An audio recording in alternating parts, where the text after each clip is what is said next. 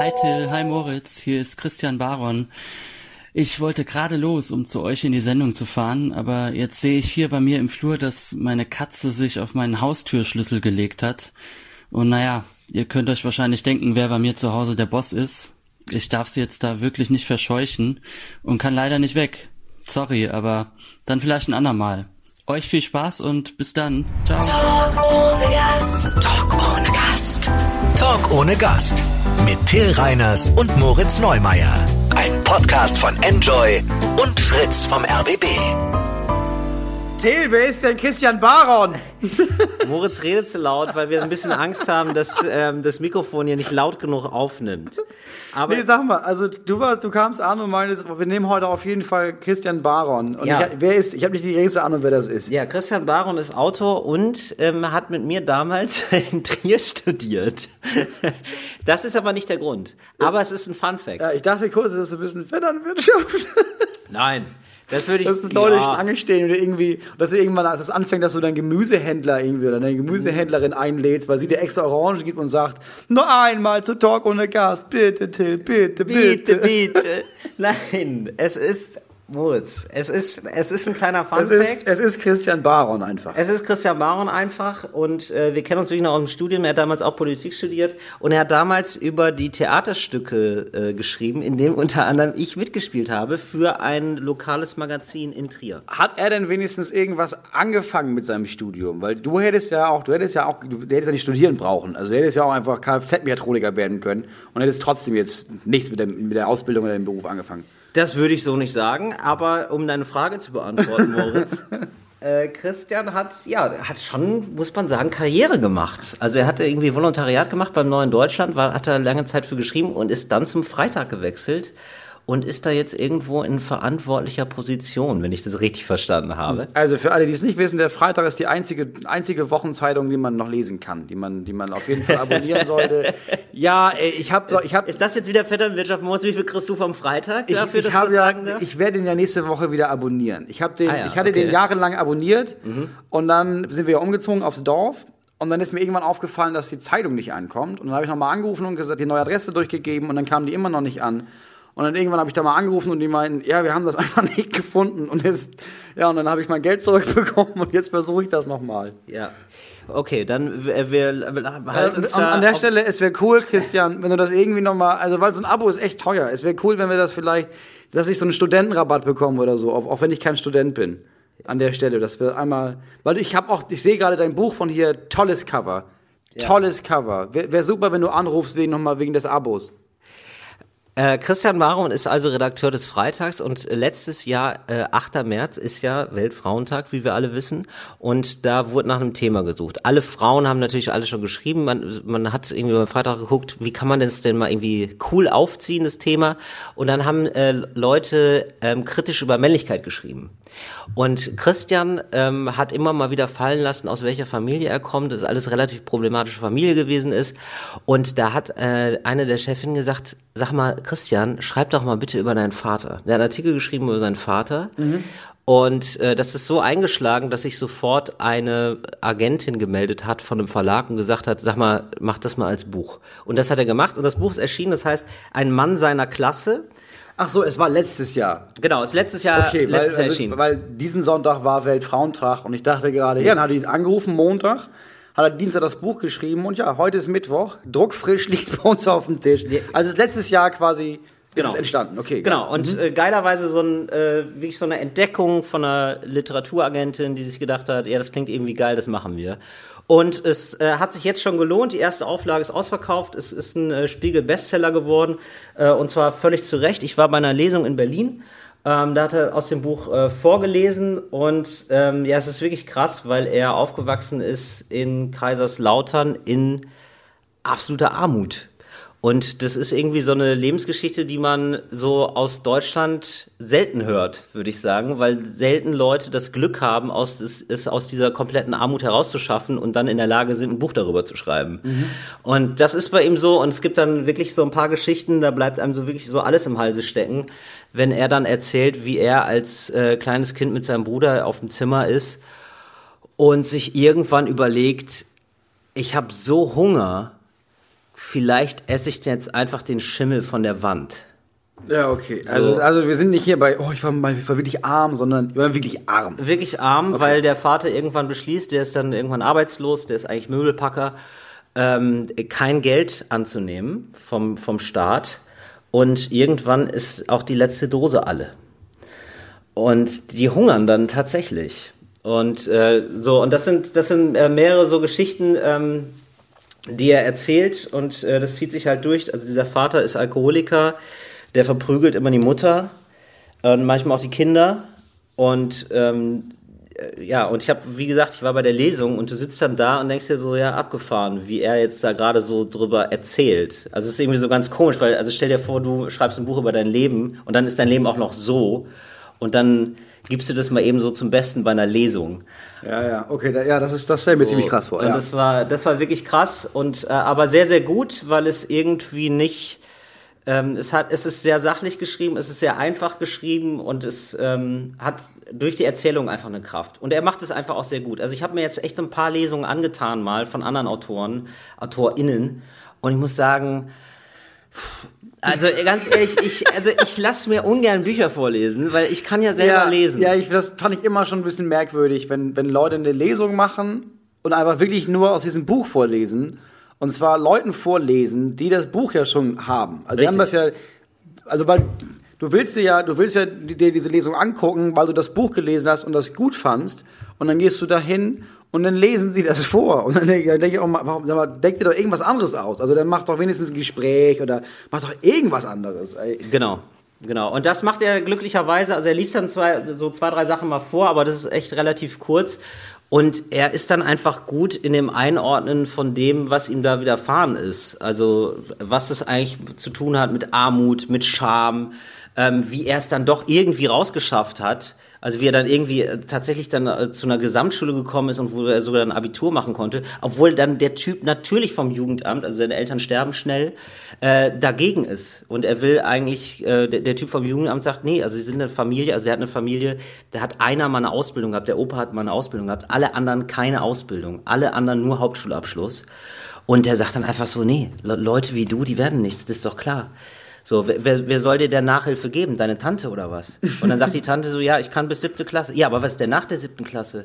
Und dann sagt die Tante, naja gut, dann, dann, dann bezahlen wir das halt. Ja. Also, ja wenn, aber wenn wir jetzt schon über Nachhilfe reden. Ne? Also das ist, das sollten wir nicht machen. So, und das ist irgendwie so Oh alles. Gott, oh Gott, ja, oh genau. Es wird einfach so ganz viel in dieser Geschichte, äh, es liegt so die ganze Tragik im Sozialstaat Deutschland, die ganze Tragik in Marginalisierung von ganzen Bevölkerungsschichten. Und die ist aber, die wird aber nicht angesprochen. Also die wird nicht so vordergründig angesprochen. Sondern dadurch einfach, dass er seine fucking Geschichte erzählt. Und es ist einfach seine fucking Geschichte, es ist, sein Leben.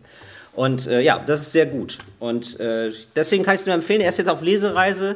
Ähm, ich weiß nicht, wie lange noch, ehrlich gesagt, wegen Corona. Weiß man nicht, reden wir noch drüber, Ähm, kommt noch das Thema. ey. Aber das kann ich nur empfehlen. Christian Baron, ähm, geschrieben wie Baron. Und ähm, eins noch zu dem Cover des Buchs. Hast du es angesprochen, das Cover? Nee, nee. ich habe nur gesagt, dass es ein geiles Cover hat. Genau, es hat ein geiles Cover, es ist nämlich so ein äh, Leineneinband. Ähm, warum? Ähm, es geht in dem Buch auch sehr viel um die Mutter, die sehr stark ist, ähm, obwohl sie äh, häufig verprügelt wird. Und die Mutter schreibt äh, Gedichte. Also die Mutter hat ein äh, ähnliches Schicksal, wird auch marginalisiert, wird ausgelacht äh, in der Klasse und sie schreibt Gedichte, wird dafür ausgelacht und schreibt die aber weiter dann irgendwann und ähm, schreibt einmal, dass sie so gerne einmal ihre gesamten Gedichte in einem Buch haben will. Ah, So in einem Leinenbuch. Ah, ja, okay. Und Christian packt also diese ganzen, diese ganzen Gedichte auch mit da rein Mhm. in dieses Buch jetzt, ein Mann seiner Klasse.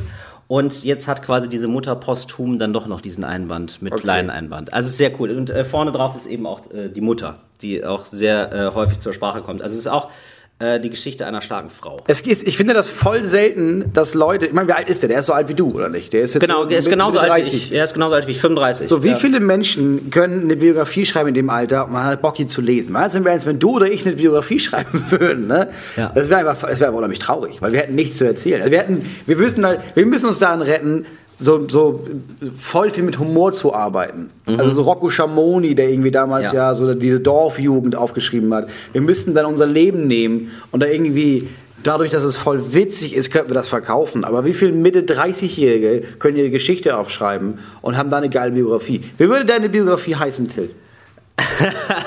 ähm, Bis jetzt. Weiß ich nicht, hast du schon, du hast, du fragst, weil du schon einen Namen hast wahrscheinlich, oder? Für dich, ja, ich würde, deine Biografie würde heißen, Nee, äh, nee, ein, nee, für dich würde ja heißen, ein Teebeutel im Wind. Nee, das, Das finde ich, ich, finde doch, ein, ein Teebeutel im Wind, weil das ist erstens ein schönes Bild, weil so ein Teebeutel, das ist doch genau die Gesellschaftsschicht, aus der du kommst. Es ist so, so, so, so, so Kleinbürgerfamilie, da wird auch mal, da trinkt man, da trinkt man richtig Tee, wie die Engländer, sage ich immer, wie die Engländer. Aber eben nicht so richtigen Tee, sondern aus so einem Teebeutel. Ja, das nee. wird auch zelebriert, dann gibt's ekliges Gebäck dazu. weißt du, Doch, wie doch, deine, doch. weißt du, wie deine heißt? Na? Waldleben. wie du aus dem Wald kommst, ganz kurz dich in die Großstadt verirrst und dann wieder in den Wald ziehst. Ja, aber wir hatten keinen Wald in Schleswig-Holstein. Äh, ihr hattet Feld, oder? Wir hatten Raps. Das war vor allem Raps. Und wenn man ein Ah. bisschen gefahren ist, hatte man das größte Kohlanbaugebiet Europas. Ja. Ähm, auf jeden Fall hat, ja, ich würde auf jeden Fall nicht sein, ich würde auf jeden Fall nicht tauschen wollen, um eine spannendere Geschichte erzählen zu können. Also, Nee, ich bin auch ehrlich gesagt, ich bin sehr damit zufrieden, so eine, so eine langweilige, mittelständige deutsche Biografie zu haben. Wo du das gerade sagst, so mit Kleinbürgertum, ich weiß gar nicht genau, ob meine Familie Kleinbürgertum ist oder nicht. Ähm, aber was er immer wieder erzählt, also was Christian Baron immer wieder erzählt, ist, er hat nach wie vor irgendwie Komplexe, weil er irgendwie immer das Gefühl hat, ich gehöre nicht so richtig rein in diese komische Bildungsbürgerwelt. Das und und, sofort, und ja. ein und ein so, ein so ein Indiz ist, er hat so einen mega Fernseher, so einen 50 Zoll Fernseher, er hat als Kind super viel Fernsehen gesehen Mhm. und er mag halt auch immer noch gerne Fernsehen. Und deswegen hat er so einen 50 Zoll Fernseher und er hängt es aber ab. Also er hängt ihn immer ab und es sind überall so Wenn so Bücherregale. Kommen. Genau. Also der wird immer abgehängt und dann der wird so. Gibt es bei dir sowas, wofür du dich schämst, was du abhängst? Oder kennst du überhaupt dieses Gefühl von Dünkel und ich gehöre hier nicht so richtig hin? Hast du das mal gehabt? Ähm, ja, nee, nicht so, also nicht so gesellschaftlich. Ja. Ich aber immer schon ganz gut, einfach mich dem dann so anzupassen oder gar nicht so. Ich, es gibt so Situationen, wo ich merke, okay, ich kann mich da nicht anpassen, aber dann stiliere ich, stilisiere ich das sofort zu sowas. Es war am Anfang, wenn man die ersten Male auf Tour ist und auf einmal kriegt man, weil das aus irgendeinem Grund kriegt man so ein richtig geiles Hotel, wo du reinkommst und merkst, okay, ich habe einen Fleck auf der Hose, ich bin auch der Einzige, ich sehe ja auch nicht gut aus. Ja. Alle wissen, ich gehöre hier nicht hin. Ja. Dann kann man entweder einmal das Gefühl haben von, oh Gott, oh Gott, ich fühle mich hier unwohl, oder man kann das geil finden, wie wenig man hier hingehört. Und das so für sich selbst hoch zu, also als, als Schutzpanzer das so hoch zu stilisieren, dass man Ja. denkt, ich gehöre hier überhaupt nicht hin. Aber ich hatte das nicht. wirklich- Meine Mutter hatte sehr große Angst davor, dass sie das haben könnte, weil ich nicht studiert habe. Ja. Und sie nicht studiert hat und sie das Zeit ihres Lebens extrem bereut hat, dass sie kein Studium abgeschlossen hat, weil Ja. das für sie, ich weiß nicht, sie kommen aus einer Familie, da hat man nicht zwangsweise studiert. Sie hat das nicht fertig studiert und deswegen hat sie so ein, so ein Gefühl, sie hat das immer mal bereut und hat das Gefühl, oh, ich, ich gehöre, sie, sie ist für sich voll intellektuell, aber das ist wie so ein Stempel, damit alle sagen können, oh krass, die hat studiert. Und als ich, als ich gesagt habe, ich werde nicht studieren, hat sie da zwei, drei Jahre lang sehr viel gekämpft, dass ich mich umentscheide, was natürlich von Anfang an völlig sinnlos war. Aber aus dem Gefühl heraus von, ich habe das voll bereut. Hoffentlich bereust du nicht, dass du nicht studiert hast. Aber das habe ich überhaupt nicht, nee. Ja. Nee, ich habe das nur bei so Leuten, die so reich sind und irgendwie so also so fein. Ich habe das ich habe das mal gemerkt und ich habe gar nicht gedacht, dass ich das habe. Aber ich habe das mal gemerkt, ich bin zu einem Auftritt eingeladen worden von Nico Semsrott. Nico Semsrott hat in der Schweiz gespielt und da war das wirklich so mit Gängen. Fünf Gänge und dazwischen traten Künstler auf und unter anderem eben auch Nico. Und dann saß ich da halt neben so Leuten im Anzug, die mal eben 200 Franken ausgegeben haben für ein Essen mit Show. Und da habe ich auch gedacht so, oh, das ist geil, wie Essig, also wie Essig. Ja, okay. Also wie genau geht es doch mal mit dem Essen? Weißt du, Ja, wenn du so, ja, wenn du so okay. verunsichert bist und dir denkst so, wie genau, also sitze ich richtig? Ist es nicht komisch, wie ich gerade sitze? Ja. So, wo, du, wo du so alles in Frage stellst. Ich hatte das doch, ich hatte das aber eher andersrum. Das ist eher so, es ist so, so, so kulturkreismäßig. Ich habe eine ganze Zeit lang, äh, habe ich Nachhilfe gegeben. Ich habe das als allererstes Nachhilfe gegeben für so einen, für so einen äh, Jungen mit türkischen Eltern. Und weil das Ja. gut geklappt hat, wurde ich dann weitergereicht quasi zu deren Tante. Und dann habe ich da nochmal für das Kind und dann nochmal für das nächste Kind, habe ich für diese türkischen Kinder Nachhilfe gegeben. Und dann irgendwann war ich deswegen eingeladen auf so ein Fest von denen halt. zum, ähm, und zum, zum Ramadan.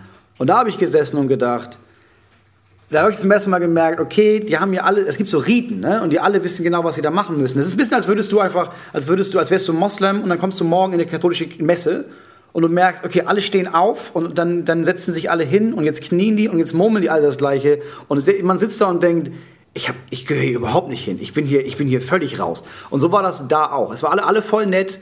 Aber für alle war auch klar, ja, der ist irgendwie, der gehört hier nicht hin. Es war für alle ein bisschen merkwürdig, dass ich mit am Tisch saß.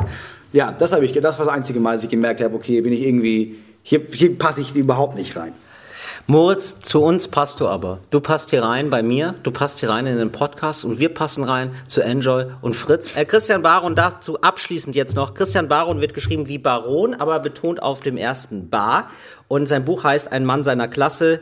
Äh, ist mir eine Herzensangelegenheit, deswegen mache ich jetzt so offensiv Werbung. Ich wollte gerade sagen, du hast selten für irgendjemand, ich sag mal, das, das neue Das Album. sagst du aber immer, das hast das- du schon so oft gesagt, dass ich es selten mache. Ich, mache das schon Mir häufiger ist mal. aufgefallen, dass du das neue Album von Revolverheld damals jetzt nicht oft genannt hast. Nee, aber ich denke mir auch, das verkauft sich so gut schon, weißt du? Und das ist mal wirklich, das war wirklich gut einfach. Und, das, und wie gesagt, am besten äh, die Lesung, weil das fand ich wirklich am besten. Äh, das hat mir, das war eine Lesung, die ist mir wirklich hängen geblieben. Ja, ah, vielleicht kann man sie noch besuchen, vielleicht auch nicht. Und dann sind wir gleich beim Thema. Ja. Wir haben heute den 11.3. bei der Aufzeichnung. Das ist jetzt, wenn man es hört, einige Monate her. Äh, Ja. einige Wochen her. Ja. Aber es ist im Moment so, Corona ist auf dem großen Corona Ding. Corona. Ey, ich muss dir ganz ehrlich sagen, ich bin total im Corona-Fieber. Kleiner Spaß von mir, aber es ist, es ist ein Wortspiel. Weißt du, es ist, ein, es ist ein reinrassiges Wortspiel. Darf man reinrassig noch sagen? Kommen wir gleich auch noch zu. Pass auf, nein, warte, pass auf. Ähm, es ist, ich habe nämlich jetzt, ich habe erst Corona, habe ich ja äh, wirklich viel zu doll Ich ignoriert. habe ja drüber gelacht. Ich hab, wir haben ja am Anfang noch drüber gelacht. Ja. Jetzt sind wir mittendrin. Und ähm, ich habe jetzt richtig nachgeholt, Wissensnach, äh, Wissen nachgeholt Mhm. bei der ARD Audiothek. Da gibt's so einen Podcast jeden Tag vom NDR, NDR Info, das Corona-Update. Das Ach, krass, äh, okay. möchte ich allen Hörerinnen und Hörern dringend ans Herz äh, legen. Und äh, das ist nämlich äh, das Coronavirus-Update mit Christian Drosten. Der ist äh, Virologe in, auf der, in der Berliner Charité Mhm. und der ist so mega cool einfach. Du merkst, er ist mega smart.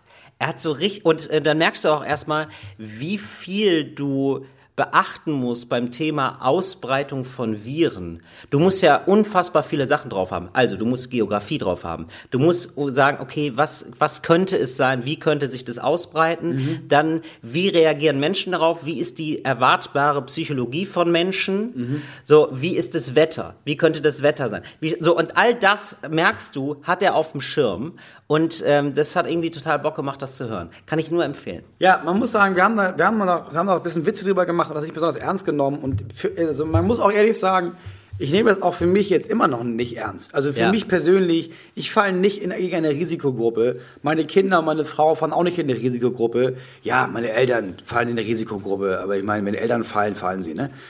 Und das Ding ist,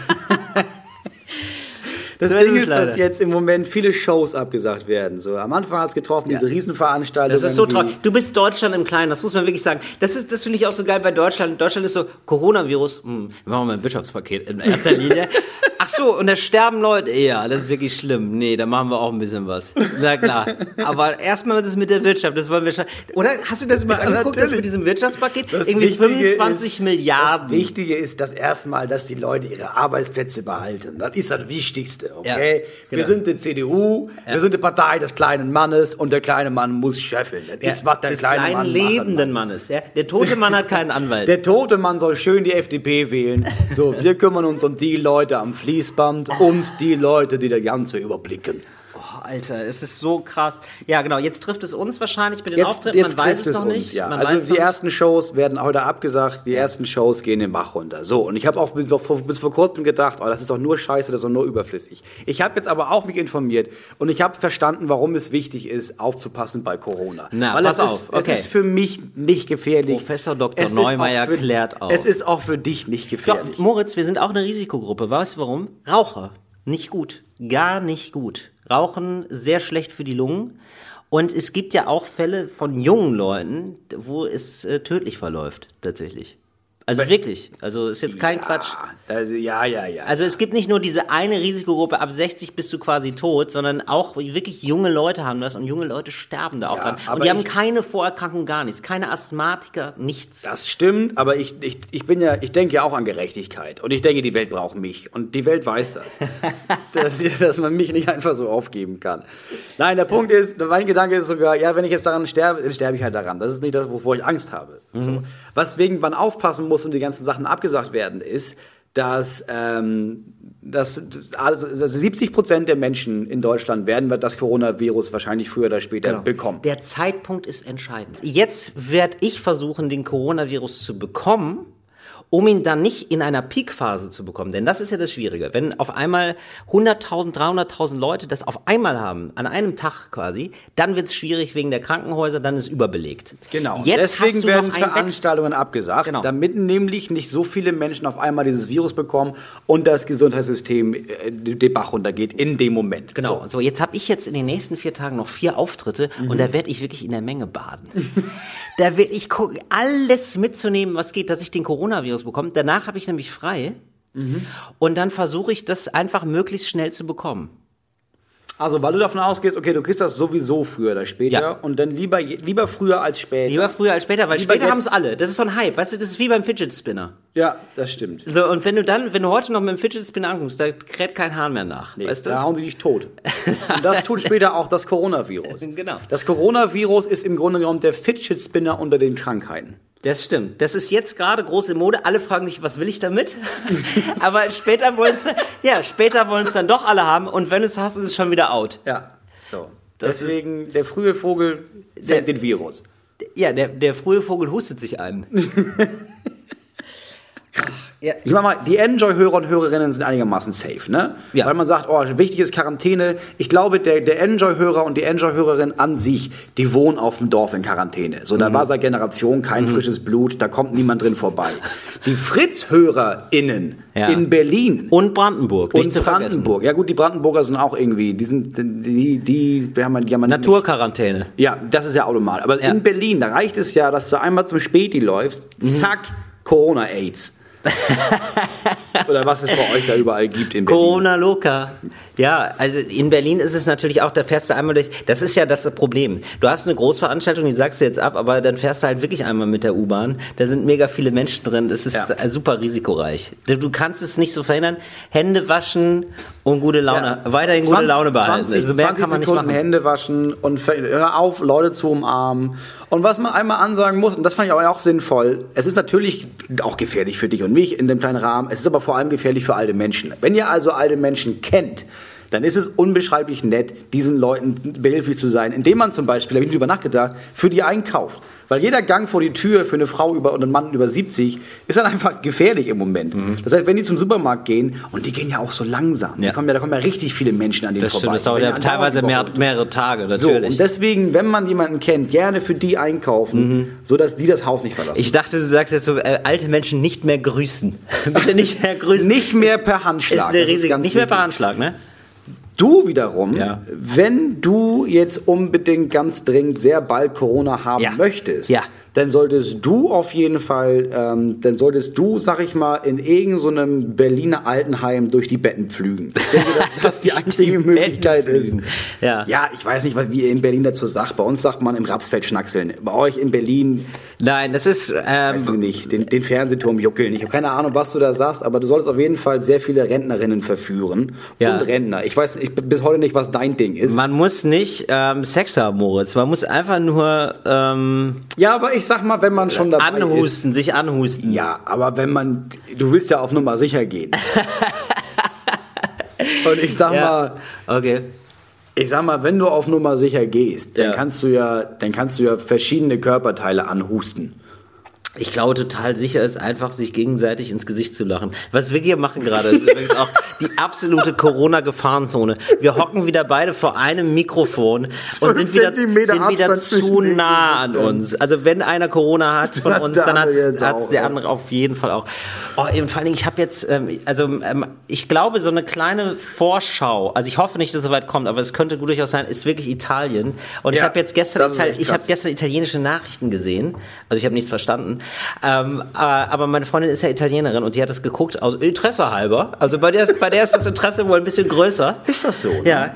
Und ähm, das ist wirklich krass. Das ist wirklich Land unter. Also es kommt 25 Minuten einfach nur über Corona und dann Fußball. Das lassen sich die Italiener nicht nehmen. Und die, da wird auch wirklich darüber berichtet, welche Fußballspieler ausfallen. Und das ist mindestens genauso tragisch. Und in Italien ist es dann einfach wirklich so, ähm, dass da gibt es dann Aufstände in Gefängnissen. Da sind jetzt mehrere Ja. Gefängnisse, Ja, gab es Aufstände und sind abgehauen, die Leute. Ja. Da ist wirklich Land unter. Und ich habe jetzt nochmal neulich gehört, ähm, das Problem sind die Intensivstationsplätze. Ja. Die haben in Italien so drei von 1000, die extrem schlecht verteilt sind. Also der Norden Italiens ist viel reicher als der Süden. Mhm. Und in Deutschland sind es zum Vergleich acht von 1000. Ist natürlich auch ein kleiner Unterschied. Und die haben jetzt wirklich die Anweisung bekommen, die Ärzte, ja, ihr müsst den nehmen, der durchkommt. Ja, und genau. ich habe, das ich kenne, ich auch gerade gelesen. So die mit furchtbar. Den, die mit geringen Chancen werden einfach, die werden einfach zurückgelassen. Ich kenne, ich habe wirklich einen, ich kenne einen Virologen in Italien und der war jetzt wirklich, also der macht, der ist wirklich arbeitet in Norditalien genau da Mhm. und der war jetzt, der stand jetzt wirklich vor dieser Entscheidung und meinte so, ja, du bist zu alt, du wirst es nicht schaffen, wir brauchen das Bett. Und der ist halt gestorben. ja, das ist einfach nur Und das krass. ist einfach nur furchtbar. So, ja. Du, aber solange die Shows von uns laufen, kommt vorbei. Tickets gibt's unter www.moritzneumeier.de. Ja, sorry, es war, aber es ist, es ist so eine kleine Achterbahnfahrt, weil einerseits ist, äh, gerade passieren super viele tragische Dinge. Also ich weiß nicht, ob's dir, ob, ob du das auch so als Gefühl hast, aber ich habe so, also ich finde es gerade mega schlimm alles. Also nicht nur Corona, sondern auch das mit, äh, mit Thema Flüchtlinge und so kommen wir Kommen gleich noch noch zu. drauf, ja. Komm, äh, dass ich immer wieder schwanke zwischen, oh, ich bin echt traurig und dann, oh, ich muss Witze drüber machen. Ja, ja, aber das ist halt, das ist unser, unser Abwehrmechanismus. Das ist halt, okay, ich muss einen Witz drüber machen, damit das nicht so doll wehtut. Daher kommt ja unser Humor. Ja. Und ehrlich gesagt, es ist im Moment auch so überbordend, weil wenn man jetzt, wenn man die anderen Sachen auch noch im Kopf hat, du hast diese ganze Flüchtlingssache, du hast, äh, du hast Corona und parallel haben wir auch immer, man vergisst das ein bisschen, aber der Klimawandel ist immer noch da. Ja. Also der Klimawandel, die, die Prognose ist immer noch, ja, Corona ist schlimm, aber in 30 Jahren sind wir sowieso alle nicht mehr da. Das heißt, im Moment ist es alles so doll, dass ich mittlerweile denke, ja, irgendwie ist es jetzt auch, langsam wird es auch egal. Also an was ich jetzt genau abnippel, ob mich irgend so ein Nazi abknallt, ich den Virus bekomme oder, oder mich das Meer holt. Also am Ende des Tages ist es sowieso bald vorbei. Wir so ein bisschen Späßchen bis dahin Aber hast du gesehen, dass das Coronavirus dazu geführt hat, dass in China einfach gar kein Kohlendioxidausstoß mehr ist? Es gibt so Luftbilder über China, da ist wirklich alles leer. Und vielleicht ist es auch einfach so, dass der, dass der Planet sich wehrt. Ja, ich habe auch, ich habe auch gemerkt, ich wollte so, ich habe so, ich rauche ja E-Zigarette. Ja. Und ich wollte so Teile nachbestellen. Und die meinten, nee, die werden halt in China produziert. Wir haben die Teile nicht und die bauen die auch nicht mehr. Das ist jetzt vorbei mit den Teilen erstmal. Das ist echt krass. Ähm, Moritz, sollen wir jetzt mal in den. Wir müssen die Themen ja abarbeiten, es hilft ja alles nichts. Ja, ja. Ähm, wir gehen jetzt einfach mal in den politischen Salon. Ähm, Nee, lass uns erstmal, wir haben jetzt, Nee. wir waren so tragisch die ja. ganze Zeit. Nee, machen wir erstmal die Klischee. machen wir was Lustiges erstmal. machen erstmal die Klischee. Na komm. Die Klischeekiste. Schwiegereltern. Ja, da gibt's eine Menge verschiedene Klischees von. Okay, also, jetzt erzähl Moritz. Ähm, Also es gibt, ich glaube, Ja. das erste Klischee, erstmal, also in meinem Fall ist es ja, äh, ich habe, ich habe eine Frau. ja, Glückwunsch nochmal dazu. toll, toll, toll. Und ich glaube, im Klischee ist es so, dass, äh, dass, dann, dass dann der Vater kommt, ne? Der Vater von der Frau. Ja. So, da musst du erstmal beim, beim. Es gibt verschiedene Schwiegerväter. Es gibt verschiedene, genau. Genau. Was sind, also was, was würdest du sagen, was ist der Archetypus? Der Archetypus Schwiegervater. Der Archetypus Schwiegervater hat sich schon damals nicht für die Kinder interessiert und Ja. heute auch noch nicht so, als würde er sich für die Kinder interessieren. Ja. Ist mir egal, wenn du ihn nach Hause bringst, aber er soll Fußball gucken und Bier trinken und dann ist es alles okay. Ja. Und dann lass uns mal, jetzt setzen wir uns mal dahin, Michael, und dann lassen wir die Weibers mal Weibers sein und dann unterhalten wir uns mal unter Männers. Das stimmt, das ist ein bisschen der Archetyp, wo du auch, du denkst nämlich immer am Anfang, der Vater ist so der, die große Instanz, da musst du drum. Ja. das ist so der Tester quasi. Der ist auch immer ein bisschen eifersüchtig auf die Tochter, was irgendwie so, irgendwie so ganz komisch freudsch Ja. u- unterwegs, ja. Im besten Fall ist er, im besten Fall hat er auch nur Töchter und eine Frau. Ja, So, genau. und dann kommt endlich mal ein Mann ins Haus. Genau. Dann hast du schon gewonnen. Ja, genau. Und es ist aber meistens so, die modernen Väter sind so, die wollen vor allem gemocht werden. Ja. Die wollen vor allem. Die wollen so, cool sein Ja, genau. Die Die, wollen die wollen cool sein. Die cool fragen sein. sich gar nicht so, ja, ist der Freund meiner Tochter cool, sondern Nee, die wollen. cool die wollen für ihn? Ja, Oh, weil ich mag ich bin eigentlich immer noch so jung wie du. Äh, ja, vielleicht gehen wir mal zelten zusammen. Oder magst du angeln? Und dann denkst du so, oh nee, Herbert, das ist einfach ein bisschen zu viel, ich habe gar nicht so Bock drauf. So, dann äh, Schwiegermutter. Auch ähm, da gibt's die etwas zu krasse ich sag mal Familienliebe der Schwiegermutter, das merkst du dann, wenn du einen guten Nachkuss kriegst. da, da weißt du so, das ist eindeutig zu viel. Das ist irgendwie Wirklich? schön, von der Familie Wirklich? angenommen zu auf werden. den Mund? Wirklich? auf Du den Mund. doch erst aber- seit zwei Stunden. ja, so, und ich habe gesagt, ich habe gesagt, ich huste ein bisschen, warum kriege ich gerade ein Fieberthermometer in den Po? Das ist einfach so ein Klassiker. Das ist ein bisschen, bisschen zu viel Familie. Und man mag die auch alle, aber nicht so sehr. Und dann gibt's den Fall, und das ist richtig tragisch, wenn du das mitbekommst, ich weiß nicht, ob es dir so geht, aber ähm, wenn du feststellst, die Eltern sind cooler als die Freundin. Also du bist mit einer Frau zusammen und merkst irgendwann, die Eltern sind mega cool und du ähm, bleibst mit der Freundin zusammen wegen der Schwiegereltern. Also das hatte ich so jetzt noch nicht. Das hattest du, oder was? das ist, ja, das ist mir häufig passiert. Nein, überhaupt nicht. Also du Ich- hast einfach einen sehr guten Geschmack bei Schwiegereltern. Das ist so dein, Nein, dein Ding. ich, ich denke mir natürlich so Sachen aus, aber ähm, ich, ich denke mir, dass es, dass es sein könnte, oder nicht? Es gibt so Schwiegereltern, die sind cool. Also ich habe, nee, Moment, ich habe das sogar von Freunden gehört, gerade bei Freunden, die so nicht so geilen Kontakt zu ihrer eigenen Familie haben und die es dann voll schön fanden bei der Familie von anderen. Ja, ich hatte das nicht bei den, bei den direkten. Ich hatte das, was ich hatte bei einer, einer Ex-Freundin war, dass die Großeltern, dass, die, dass ich die im Nachhinein mehr vermisst habe als alle anderen. Also Ja. irgendwie, dass ich auch dachte, dass, dass man, dass man, nicht, dass das der erste Gedanke war, aber dass ich ziemlich schnell nach der Trennung gedacht habe, ah shit, jetzt sehe ich die ja auch gar nicht mehr wieder. Oh nein, fuck. Weil das, ja, die, die waren einfach so cool. Und der Klassiker ist dann auch dieses Korrekturverhalten. Gibt es bei dir, Moritz? Dieses, ähm, die Schwiegereltern sind zu Hause, für mich eine absolute Extremsituation. Und die geben dir Ja. dann Tipps, wie man es eigentlich machen müsste im Haushalt. Nee, mir nicht. Ich bin ja der Mann. Das das passiert wirklich nicht, ne? Ich glaube, das ist wirklich selten. Ne? Also, das- ich glaube, dass, du, dass, du dem, dass, du, dass der Mann nicht. Also, das ist vielleicht mal so ein Spruch von Schwiegereltern, bei mir jetzt nicht, aber Ja. so, so, im Klischee gibt das, na, da könnte der Henning aber auch mal was mit anpacken. Ne?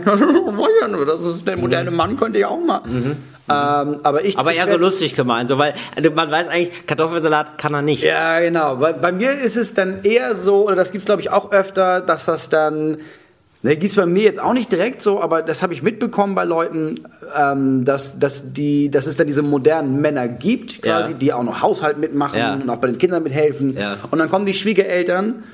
Ähm, also die, die Eltern der Frau und kommen dann da und, und merken das aber kritisch anders. Jetzt muss er das auch noch machen. Also ich meine, der arbeitet doch auch schon. Ja. Also, Ja. Also das hätte ja bei uns, ich meine, ich habe früher auch ein Haus alleine gemacht. Also da hätte ich jetzt auch, da hätte ich jetzt den Werner hätte ich nicht gebraucht, um mir jetzt hier mal die Küche zu putzen. Du. Also Das finde ich ein bisschen, ja, so, sowas. so Bremser. Und dann Schwiegereltern, wo du auf einmal merkst, oh fuck, die sind auf eine ganz spezielle Art so wie meine Frau, aber nicht auf eine gute. Und du, weißt du, und du überprüfst dann, ob die nicht genauso ist. Oh, auf einmal fallen dir Scheiße. Seiten an ihr auf, Ja. die im Extremo die Mutter hat oder der Vater Ja. oder schlimmstenfalls beide ja, zusammen. und dann merkst, okay, hoffentlich bleibt das auf dem Level bei dir und wird mit dem Alter nicht schlimmer. ja, genau. Ja, das gibt's auch noch, das stimmt. Das gibt's auch noch. Und dann gibt's die Psychoschwiegereltern. Die gibt's auch. Wo du direkt so nach ein, zwei Stunden sagst, irgendwas ist falsch. Du kannst das Gefühl nicht genau benennen, aber irgendwie der Vater wippt so ein bisschen hospitalistisch mit dem Kopf. Nein, kluger Typ, ja, aber ist ein bisschen komisch. Die Mutter äh, ist manchmal zwinkert, manchmal zu viel mit dem Auge, wo du immer denkst, so, zwinkert die mir zu oder zwinkert die alle so an? Ja, ja, ja. Und du merkst irgendwann, die zwinkert dir zu, aber du weißt nichts, wo, du die weiß nicht, wohin warum, damit. sie, sie, sie hat so Insider mit dir, die nur sie kennt. Ja, genau. genau.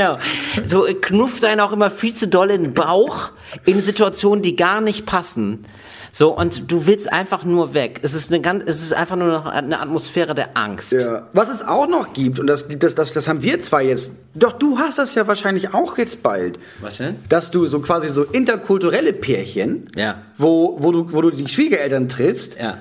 Die halt deine Sprache nicht sprechen, beziehungsweise Genau. du sprichst deren Sprache nicht, Ja. und dann unterhalten die sich und du merkst mittendrin, ich bin hier völlig raus. und es kann auch sehr gut sein, dass sie über mich reden. Ich habe keine, die gucken alle auch immer hierher Genau. und irgendwas wird gesagt, alle lachen. Ich habe keine Ahnung warum. Ich glaube, ich lache mit. Genau. Hoffentlich war es nett gemeint.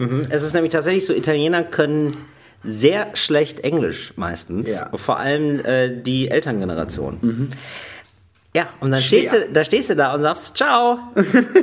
Arrivederci. Arri ja, grazie. Ja, grazie, grazie. Pampelmuse. ja genau. Ähm, Corona. Corona. Ja, klar. Ah, no benno, no benno.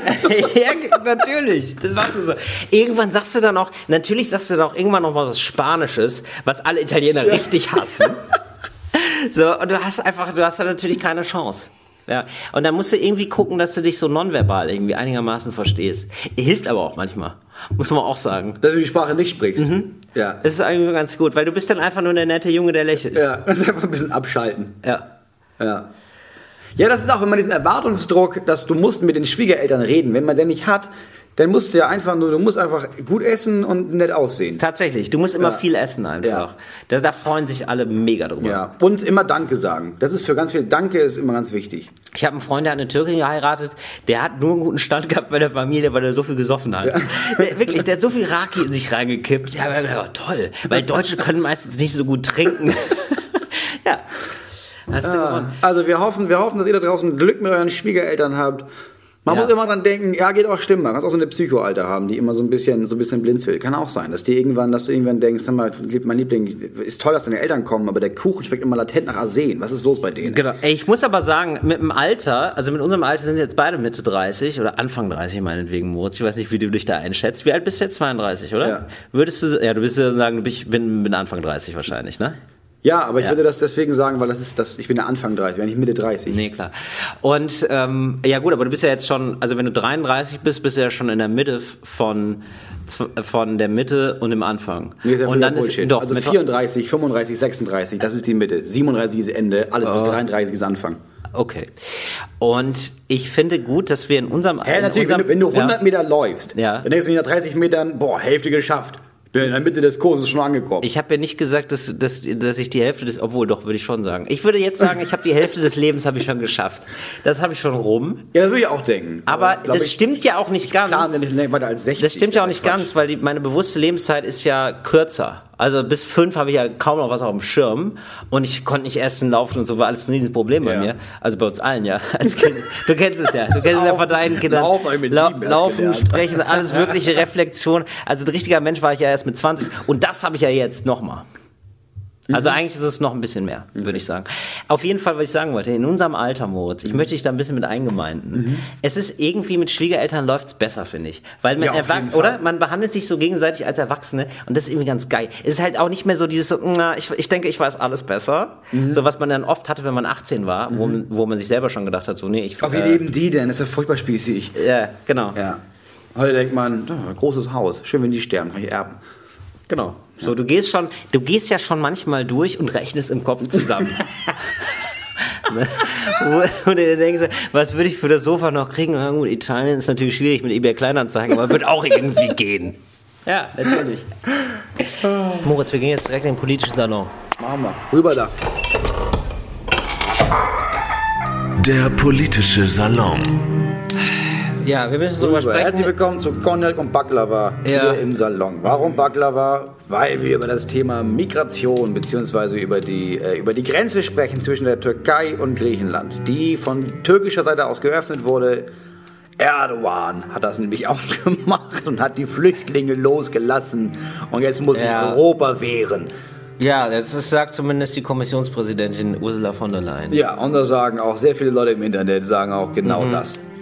Und ich finde es so krass, dass irgendwie so, nachdem ein Rechtsradikaler äh, neun Menschen getötet hat, äh, die ihm nicht passten, äh, dass jetzt auf da, und dann gesagt wurde, ja, das wird auch das rechte Gedankengut gewesen sein und da müssen wir echt was dringend machen, gegen machen. Ja. Und dann stellt sich Ursula von der Leyen hin und tut so, als wären das wären Menschen Bomben. Ja. Oder? Also als wäre das so, als wäre das so, ja, das sind also, also und ich finde immer so, immer wenn was rassistisches passiert, so der erste Schritt ist immer Entmenschlichung der Opfer. Es Ja. geht immer, es geht nie darum, Ja. so, ah, das sind Menschen, sondern ja, nee, das sind, ja, nee, das geht halt nicht. Das moralisch Falsche ist nicht, dass nach diesem Flüchtlingsdeal mit Erdogan Erdogan jetzt die Grenze öffnet. Das moralisch Falsche ist, dass jemals dieser Flüchtlingsdeal unterschrieben wurde von europäischer Seite. Das ist das, was falsch gelaufen ist. Ja. So, dann gab es den Vorschlag, oh, man könnte doch wenigstens die 5000 härtesten Fälle aufnehmen, haben die Grünen vorgeschlagen im Bundestag. Das wurde abgelehnt vom von der, namentlich von der CDU und von der SPD.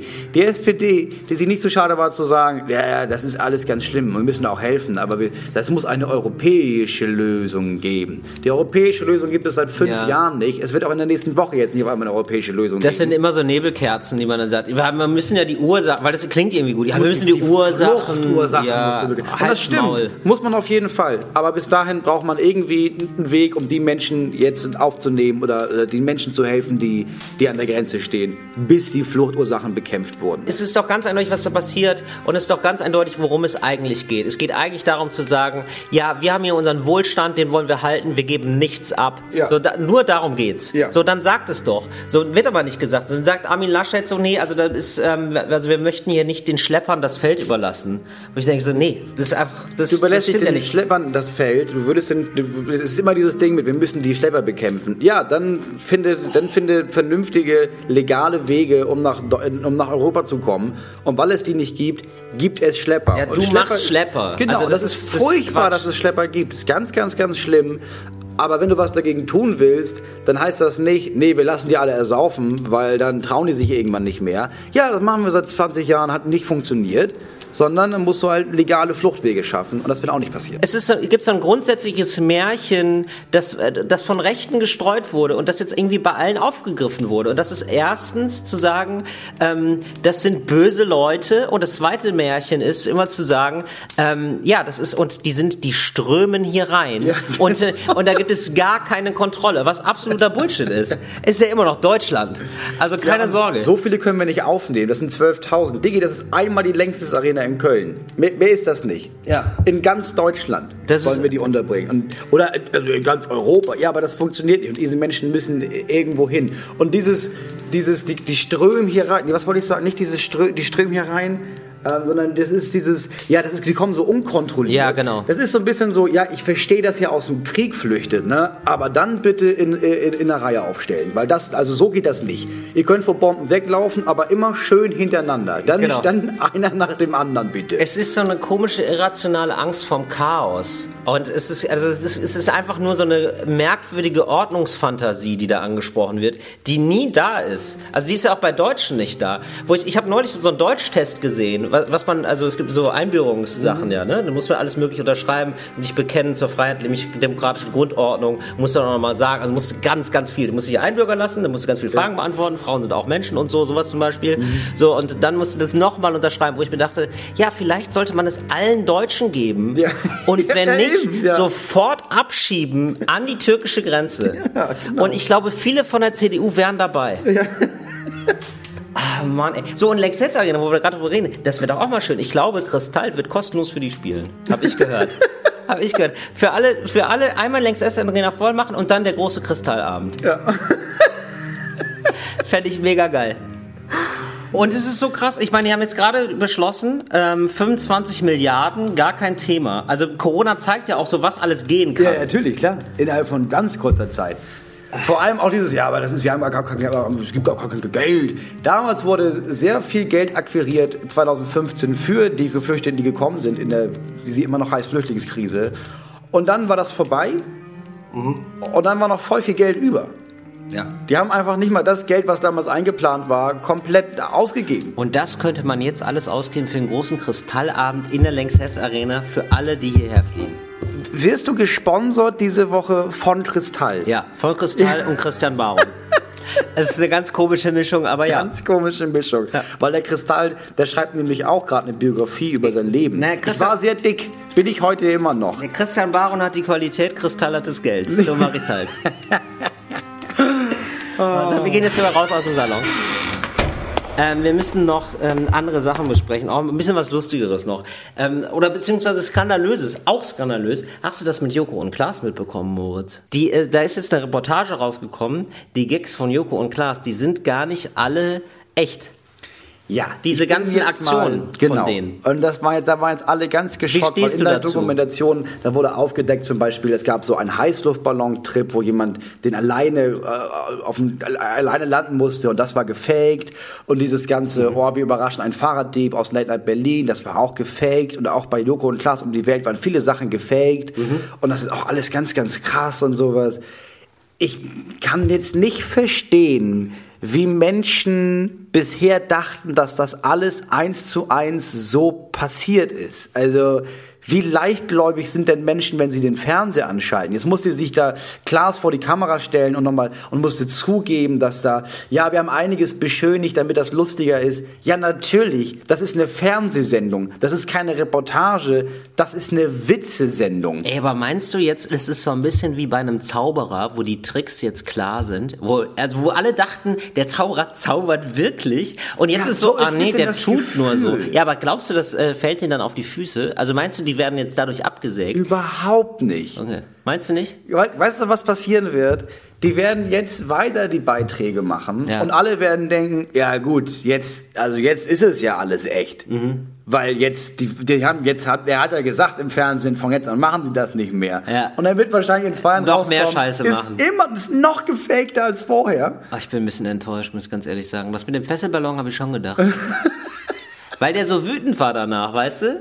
Der wirkte so wie und jemand, der alleine nämlich, gelassen Das wurde. sagt nämlich keiner.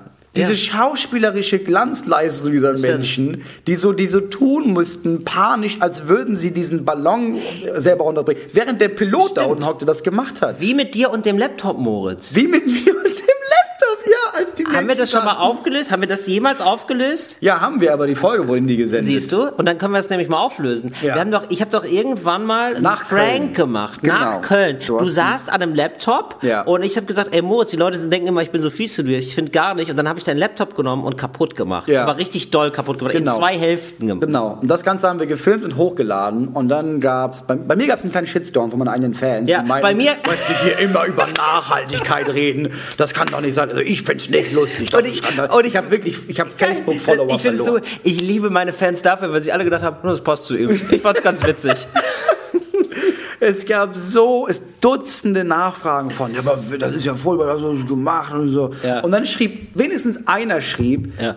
Und das war so ein Halblob, meinte, okay, ganz im Ernst, man könnte denken, das wäre gefaked, aber dann wärst du ein ziemlich guter Schauspieler und ich glaube nicht, dass du so gut Schauspielerst. Also ich fand die Aktion ziemlich scheiße. Ja. Natürlich war das gefaked. Ja, wir hatten, Natürlich der, wir der diesen- Laptop war kaputt Der- und dann haben wir das- uns gedacht, dann, dann lass uns doch unser lustiges Video dazu machen. Oh, ey. Und ja. Ja. Ich habe das einfach anscheinend zu gut gespielt. Du hast und es auch sehr diese gut Leute, gespielt. auch dieser Typ in dem Fesselballon, ich weiß seinen Namen nicht. Der war richtig So sauer. Der war, das war richtig, Ja. richtig gut gespielt. Das muss man mal anerkennen. Ja, das stimmt. Ja, Aber glaubst du, es kommt jetzt noch bei mehr Leuten raus? Also zum Beispiel, dass Eckhard von Hirschhausen dann auf einmal sagt so, äh, nee, verarscht, ich bin witzig. Das glaube ich nicht. nee, meinst du Nee, nicht? weil ich glaube, dann würde er viele Shows im ZDF nicht mehr moderieren. Nee, oder. Christi nee, Eckhard von Hirschhausen sagt so, ich bin kein Arzt. Okay, das wäre mega geil. Das wäre richtig das geil, wär oder? richtig geil. Wenn rauskommt, nee. Nee, ja, ich kann halt gut Autos zusammenschrauben. Ja, ich, ich hab, also irgendwie habe ich gemerkt, dieser Kittel steht mir einfach. Und Aber- irgendwie finden alle das lustiger, wenn ich so tue, als wäre ich Arzt. Oder ein Koch gibt zu, dass er gar kein Koch ist. Fände ich auch geil. Oder Atze Schröder sagt, äh, ganz im Ernst, ich habe nichts gegen Frauen. Also ganz nebenbei, ich habe nichts gegen Frauen. Atze, Übrigens. ich glaube, der hat nichts gegen Frauen. Nee, ich oder? weiß, aber seine Rolle. Ich fände geil, wenn Atze Schröder sagen würde, dass er schwul ist. Und das habe ich mir auch schon bei Mario Barth gedacht. Ich, ähm, das ist ja mein Guilty Pleasure. Ich gucke echt alles von Mario Barth. Und ich habe mir gedacht, so, wenn der, das wäre so cool, wenn der einmal sagen würde. Und übrigens, ich habe keine Freunde, ich bin schwul. Äh, Du ich guckst alles von Mario Barth. Ich gucke alles von Mario Barth. Also nur diese, nur die Bühnenprogramme, nicht dieses Mario Barth deckt auf und so, aber seine Bühnenprogramme auf jeden Fall. Also alles, was bei YouTube ist. Ich gebe da jetzt kein Geld für aus. Das wäre so geil, wenn er ein Coming-out ist. Ja, oder? Und dann aber weitermacht und einfach, also das ummünzt und einfach die gleichen Programme quasi weitermacht, aber halt nur von seinem Freund spricht. Ja. Aber mein Freund wird, nein, ihr, ihr wisst ja, wie das ist mit den Männern. Und es, es kriegt so eine, so es kriegt eine super geile Ebene Das wäre so Ja. gut. Also man kann da echt noch viel mitmachen. Ah, Ich überlege auch die ganze Zeit so, wer könnte noch so, so, so rauskommen und sagen, nee, fake, ich bin eigentlich der und der. Weißt du? Also ehrlich gesagt, glaube ich, ist es, ist es ja auch bei dem ganzen Stand-up-Ding schon so, dass es viele Menschen gibt, die einfach, die einfach erschüttert sind, wenn man sagt, ach so, nee, die Geschichte, die habe ich mir ausgedacht. Das war einfach, das, war Ja. einfach, das war einfach lustig, sich das auszudenken. Ja. Sind Leute echt ein bisschen sauer. Ja, genau. Gucken, Ja. also, okay, also, findest du das richtig? Ja, ich so- denke, ja, ist halt eine Bühnenshow. Also es bin ja nicht Ja. ich auf der Bühne, es ist eine Kunstfigur. Ach so. Und so ist es ist auch das Gleiche mit diesem Joko und Klaas Ding, dass Leute jetzt wirklich erschüttert sind, dass das nicht alles eins zu eins so passiert ist. Ja. Guck mal, du hast darüber gelacht, weil du dachtest, das wäre echt. Ja, du hast ja jetzt nicht im Nachhinein weniger gelacht, nur weil du jetzt weißt, das war gar nicht echt. Ja, das stimmt. Menschen wollen sich bescheißen lassen und finden das geil. Warum soll das jetzt auf einmal abgesetzt werden, weil die Leute denken, ach so, ich dachte, das wäre alles genauso passiert. Ist doch egal, Hauptsache es ist lustig. Eben. So, und ähm, in dem Sinne schreibt uns auch jemand. Hallo Till, ich bin Fan eures Podcasts, Talk und Gast, deswegen könnt ihr jede Woche äh, Podcast machen und so weiter. Aber jetzt zum Wesentlichen. Könntet ihr eine neue Kategorie machen? Stiftung Tillritz. Habe ich am Anfang nicht verstanden. Das klingt irgendwie ähm, tatsächlich wie eine Schwulenbar. Aber es ist, äh, es ist Till und Ritz wegen Moritz. Ja, natürlich. Ja, das habe ich erst nicht verstanden. Da bewertet ihr alle Sachen, die euch in den Sinn kommen. Bücher, Serien, Leute. Hoffe, du liest es im Podcast vor. Wäre cool. Ist geschehen, Hugo. Kuss geht Ja, an dich und Moritz. So, pass das auf. machen wir doch sowieso. Ähm, jetzt, ich, will, ich wollte ein paar Dinge, ich wollte noch mal sagen, ich habe Dinge getestet jetzt. Ich hatte Urlaub, Moritz. Ich war bei Deichkind. Kennst du, Mhm. Kennst du noch Deichkind? ja, natürlich, kenn ich Reichkind. Ey, und das ist ja so abgefahren, weil die sind ja so mit Rap gestartet und es war irgendwie ganz okay. Und dann haben sie irgendwann gemerkt, nee, nee, lass mal richtig geile Mucke machen. Lass mal geile Feiermucke machen. Und die sind so mega groß geworden. Und ich bin ähm, jetzt gewesen in der Max-Schmeling-Halle in Berlin. Wie viele passen da rein? 12.000. Und das durfte noch sein, ne? Ja, Trotz das durfte noch Corona. sein. Das, das war jetzt von einer Woche. Und äh, ich habe ich hab ja immer gedacht, so Hallen, ne, es, es wäre mir zu groß. Und dann war ich da in der Max-Schmeling-Halle und habe gedacht, nee, das geht noch. Also, also äh, Halle könnte ich mir vorstellen, doch. Ja, aber du machst ja nicht die Show, die Deichkind macht. Deichkind hat eine mega geile Show gemacht. Ja, eben. Und ich war ähm, total angetan davon, weil es quasi wie so ist wie ein durchchoreografiertes Theaterstück mit Atzen, die irgendwann ausrasten. und das hat mir total gut gefallen. Also bis wirklich bis zur Hälfte der Show ist alles sehr krass choreografiert. Alle haben diese komischen Hüte auf, ganz viele Kostümwechsel, ganz viele Bühnenbildwechsel, so alle zwei, drei Minuten. Das ist ja krass eigentlich. Und Ne? das ist wirklich krass. Und ich habe echt gedacht, so, das ist schon wirklich so eins, einer der besten popkulturellen Live-Shows, die es gibt gerade in Deutschland. Krass, okay. Ja. Also Das kann ich empfehlen. Was ich nicht empfehlen kann, ist äh, Xavier Naidoo. Empfehlen. Das kann ich nicht ja. empfehlen. Äh, wir haben alle, oder was haben wir alle damals geweint bei der Musik? Der haut echt einen Brecher nach dem anderen raus. Jetzt hat er wieder sowas rechtspopulistisches gesagt. Hast du es mitbekommen? Endlich mal wieder, oder was? Ja. Das war ein paar Jahre still, ne? Nach dem ganzen, ich trete mal vom, vom Bundestag oder vom Reichstag auf, zusammen mit den Reichsbürgern. Danach ist es ein bisschen, hat er sich ein bisschen zurückgenommen, aber jetzt, jetzt geht es wieder los, oder was? Ja. Ähm, und zwar äh, RTL, sogar RTL distanziert sich. Und äh, nein, du weißt, du weißt wenn. RTL sich schon distanziert, ist Dann hast nie du gut. Scheiße gebaut, auf das ist, das ist überhaupt nicht. Äh, Xavier Naidoo be, be, besingt in einem Clip die Gefahren, die von Migranten ausgehen. und ich habe mir gedacht, und Xavier Naidoo, ne? Xavier Naidoo ist nicht weiß. Also, äh, äh, wie doll kann man sich integrieren? Das ist zu viel. Aber wieso kann er nicht, also ich meine, so viele kommen ohne Meinung aus. Warum kann das nicht so Philipp Poisel-mäßig sein oder so? Dass man so, oh, oh, oh, oh, oh, und man freut sich einfach und da ist eine gute Laune. So ein schöner Tag, oh, oh, oh, oh. Was hast du denn noch in deinem kleinen Themenrucksack dabei für uns? Ähm, ich habe jetzt, was Nee, macht ich nichts. Genau, sehr gut. da gibst du mir ein gutes Stichwort. Museen. Wie stehst du eigentlich zu Museen? Weil ich habe mir gedacht, ähm, ich würde gerne mal eine Ausstellung machen. Du würdest gerne eine Ausstellung, also nicht Ja. besuchen, sondern du würdest die machen. Ja, Du traust dir zu, Ja. dass du Kunst fabrizierst, pass auf. die dann ausgestellt werden sollte. Pass auf, Moritz. Und Leute zahlen Eintritt dafür. Moritz, kann ich kurz sagen, was es ist? Ja. Erstmal, ich brauche jetzt erstmal, ich muss jetzt erstmal wissen, ob ich deine Meinung, wie, wie hoch ich deine Meinung überhaupt schätzen werde. Ja? Ja. Also wie oft warst du schon im Museum? Ich wusste, ich wurde äh, öfter von meiner Mutter im Museum gesteppt. Ich habe den ganzen Standardkrams habe ich hinter mir. Okay. So, Museum of Modern Art in New York. Gehst du heute noch ins Museum? Äh, nein, mich hat das nie einen Scheiß interessiert. Gut. Dann weiß ich schon ungefähr, wie ich deine Meinung einschätze. Ich finde, das, ich finde das, jedes Museum ist frech. Jedes Museum, das Geld verlangt, ist in den meisten Fällen eine Frechheit. Pass auf. Mein Museum, meine Aus Museumsausstellung heißt Museum. Du kommst, pass auf, pass auf, pass auf, pass auf. Du gehst rein ins Moritz, jetzt hörst du erstmal ich zu. bin da, ich bin aber da. ich meine, wenn jemand so unqualifiziert ist wie du und dagegen ist, ist erstmal ein gutes Zeichen. Das sage ich, das sage ich jetzt schon. Du gehst rein ins Museum, löst ein Ticket und kommst rein in ein Museum und löst ein Ticket. Und dann gehst du quasi, also das Museum ist im Museum. Die Ausstellung ist das Museum. Und ähm, also du, du löst das Ticket und dann diese Leute sind dann Schauspieler. Die spielen Museum. auch die ganzen Angestellten so, die spielen alle, das sind alles Schauspieler, die spielen die Leute. Und es gibt sogar Leute, die spielen äh, die Besucher. Und du weißt nie, ist es jetzt gespielt oder nicht. Dann gibt's Bilder. Auf den Bildern steht die Interpretation des Bildes. Ganz groß, das ist das Bild.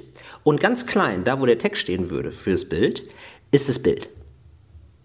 Moritz, habe ich dich noch? Moritz, Moritz macht gerade ganz kleine also Augen. Ich muss ganz, ich, ich muss ganz Ernst sagen, ich verstehe jetzt, also diese Idee mit den mit ausgetauschten Bildern und so, ha, ha, ha. Aber, also, wenn, wenn jetzt, wenn jetzt, also in einem normalen Museum stehen da Leute, Mhm. Ja. das sind so Museumswärter Ja. und Wärterinnen. ja.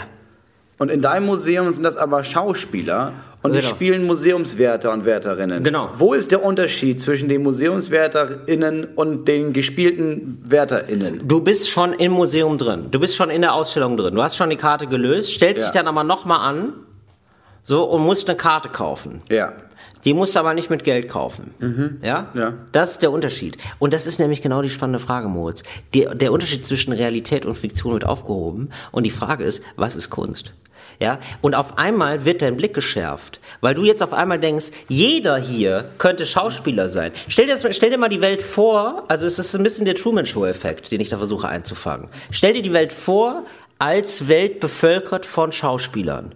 Was ist dann Kunst und was nicht? Und was passiert dann? Was machen diese SchauspielerInnen? Die verhalten sich ganz normal. Also die, die, In Anführungszeichen. Die fallen nicht weiter auf. Die fallen nicht weiter auf, aber wie, du kennst es ja auch wie bei den Sims zum Beispiel, ja? Du läufst den Sims manchmal nach und auf einmal merkst du, ah fuck, da ist ein Fehler im Algorithmus. Ich merke langsam, die laufen von einem Punkt zu dem anderen Punkt, die sind nicht wirklich echt. Dann manchmal gehst du Leuten nach, wo du denkst, die sind auf keinen Fall echt. Hier, die, dieses, das Mädchen mit dem Luftballon und der Vater auf jeden Fall gefaked. Dann merkst du auf einmal, achso, Entschuldigung, Sie, äh, nee, okay. So, und ja, also Also die machen schon Sachen, aber so sehr subtil. Also die laufen immer, die sagen immer die gleichen Sätze. Ja. Moritz, ist vor, es ist vor allem Konzeptkunst. Das heißt, wie genau wir das jetzt ausarbeiten, ja, das würde ich ja niemandem überlassen. Das ist übrigens, ey, das ist übrigens, ist jetzt mal, das ist wirklich crazy, ne? Es gibt ja viele Künstlerinnen und Künstler, die haben so eine Idee und die lassen die dann machen. Das finde ich total abgefahren. Also zum Beispiel so eine, so eine mega krasse Steinskulptur oder so, wo dann einer sagt so, ja, äh, das war ich, das ist ein e- echter Backnen. Und dann merkst du so, nee, der hat nur die Idee gemacht. Also er hat eine Werkstatt und da machen Leute seine Ideen. Ah, und so ein okay. bisschen so, So- ist meine so Ausstellung auch. auch. Ja.